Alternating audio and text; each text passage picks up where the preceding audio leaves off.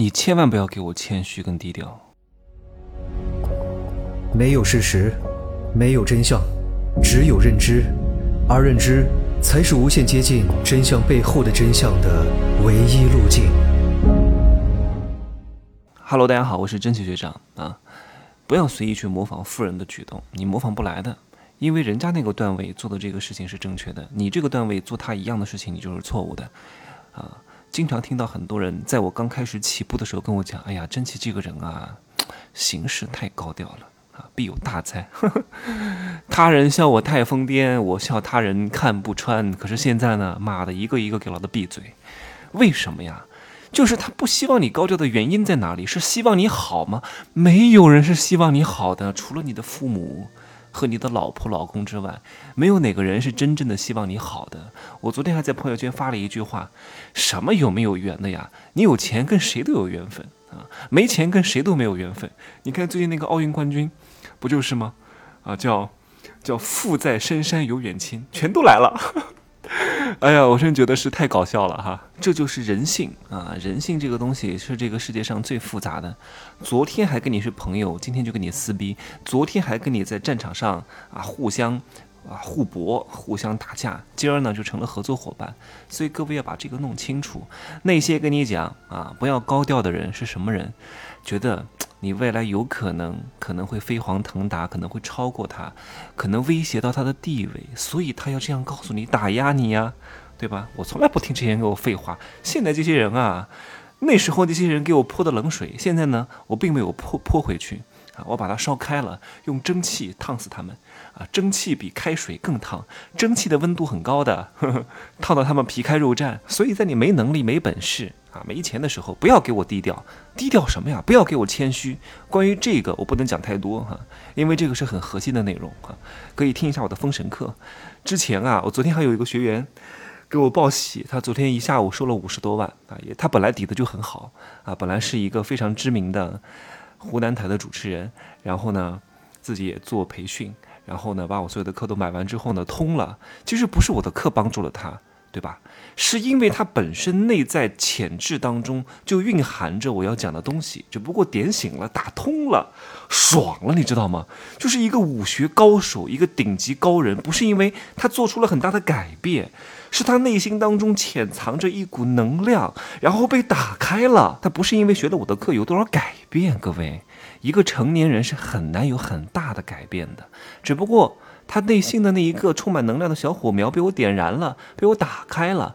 就像那个周星驰拍的那个电影《功夫》里边，他演的那个主角啊，他为为什么后来学会了如来神掌？是因为他勤学苦练吗？不是，因为他某一个瞬间通了。他为什么能通，在你身上却不能通呢？因为他本来就是武学奇才，只不过他没有被发现而已。所以最重要的是什么？点醒，太重要了。好好领悟这一层道理。没听过我封神课的，真的赶紧去听。明年应该会涨到五位数以上，因为这个真的很有能量。赚钱靠的是什么？不是能力，是能量。所以给大家一句警言：千万不要在自己没钱没势的时候低调。不要太自谦跟谦虚，没用的。我告诉你，你越没钱越谦虚，别人越看不起你。你学什么学呀？人家大佬可以谦虚，因为我知道他是亿万身家，你懂吗？我知道他是亿万身家，所以他谦虚。我觉得哇，这个人很好，这个人很谦和，有涵养，没架子，亲民。但是如果你没钱，你就是一个屌丝，你还如此谦逊，如此温柔，如此亲民，那你永远就是东施效颦啊！你永远就是适得其反。我们以前做那个组织行销，我也说过哈。我说，人家这些有钱的富太太做这个生意，可以去人家刷马桶，人家是亲民。你本来就是个屌丝，你本来就没什么钱，一个月拿三千块钱，因为你做了这个生意，天天跑到别人家里去做开箱服务啊，去给别人刷锅刷碗，那不就更看不起你吗？更不会有人来跟你合作吗？你就弄错了。这就是很多领导人他不懂啊，他总是觉得啊，你看这个人为什么能做成，是因为啊，是因为他去别人家扫厕所了，说因为他去别人家刷锅了，可是他从来就没有看这个人本来是什么样子的，乱学。所以有些人他真的是无知，天天带坏别人，把别人搞得越来越臭啊，做了这个项目越来越没有人脉，越来越没有品牌，越来越穷，那怪谁呢？怪就怪在你跟错了人呗。啊，跟了一个蠢货，你就变成更蠢的东西，就这么简单。所以你前期不能太低调，你也不能太谦和。为什么？你就是底层，谦虚是应该的，甚至是必须的。别人不会因为你啊，你有谦虚啊啊什么你。多低姿态啊，就觉得你有什么过人之处。你越谦虚，别人就越觉得你没能力。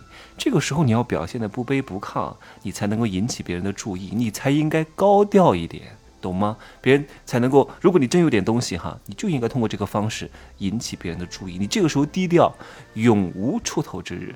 还有一点，你不能随便的自嘲，各位。